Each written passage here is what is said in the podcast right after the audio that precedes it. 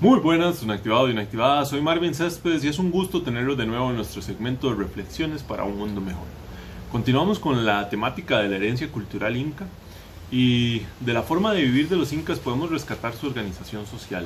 Ellos tenían una jerarquía donde cada individuo tenía una labor y rescatamos que tenían el trabajo conjunto como soporte principal para desarrollarse como sociedad. Hay un término que se llama el Ayu. Este término hace referencia a la familia extendida, lo llamaban ellos, o como ese grupo donde ellos tenían un linaje en común, ya podía ser de un parentesco consanguíneo o incluso el parentesco podía ser de venir del mismo lugar de origen. Dentro de los Ayu existía una organización social y económica basada en el trabajo conjunto y se dividía en dos formas de trabajo la mita, que era un trabajo comunitario, era un servicio que se le hacía al imperio y era una, forma de organización en la que ellos trabajaban para desarrollar eh, acueductos, eh, caminos, puentes, cosas que necesitaba el imperio para poder desarrollarse.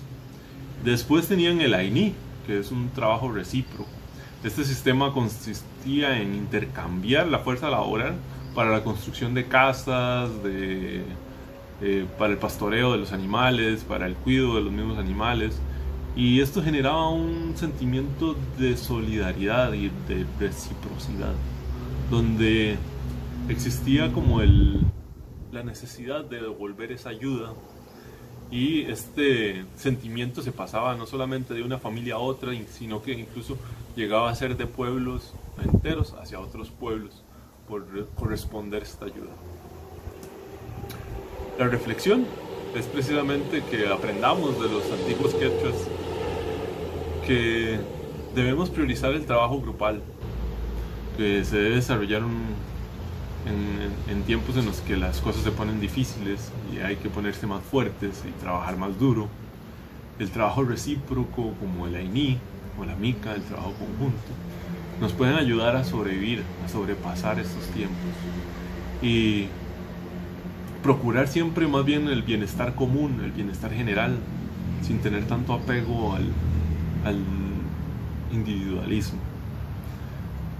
Ellos eran conscientes de que vinieron del, de la Pachamama, le dicen al, dios de la naturaleza. Y trataban de ayudarse unos con otros e incluso ayudar al ecosistema también. De tal manera que eran prudentes en el uso de los productos. Y podríamos decir que aplicaban el dicho que popularmente escuchamos que dice, hoy por ti, mañana por mí. Pero no es esa reciprocidad en la que damos para esperar después a cambio, sino más bien es que cuando nosotros damos lo mejor de nosotros mismos, es imposible que no venga lo mejor de los demás de regreso. Ya nos decía Ralph Waldo Emerson, un filósofo, escritor y poeta estadounidense, en una frase en la que decía, es una hermosa compensación de esta vida que nadie puede tratar sinceramente de ayudar a otros sin ayudarse a sí mismo.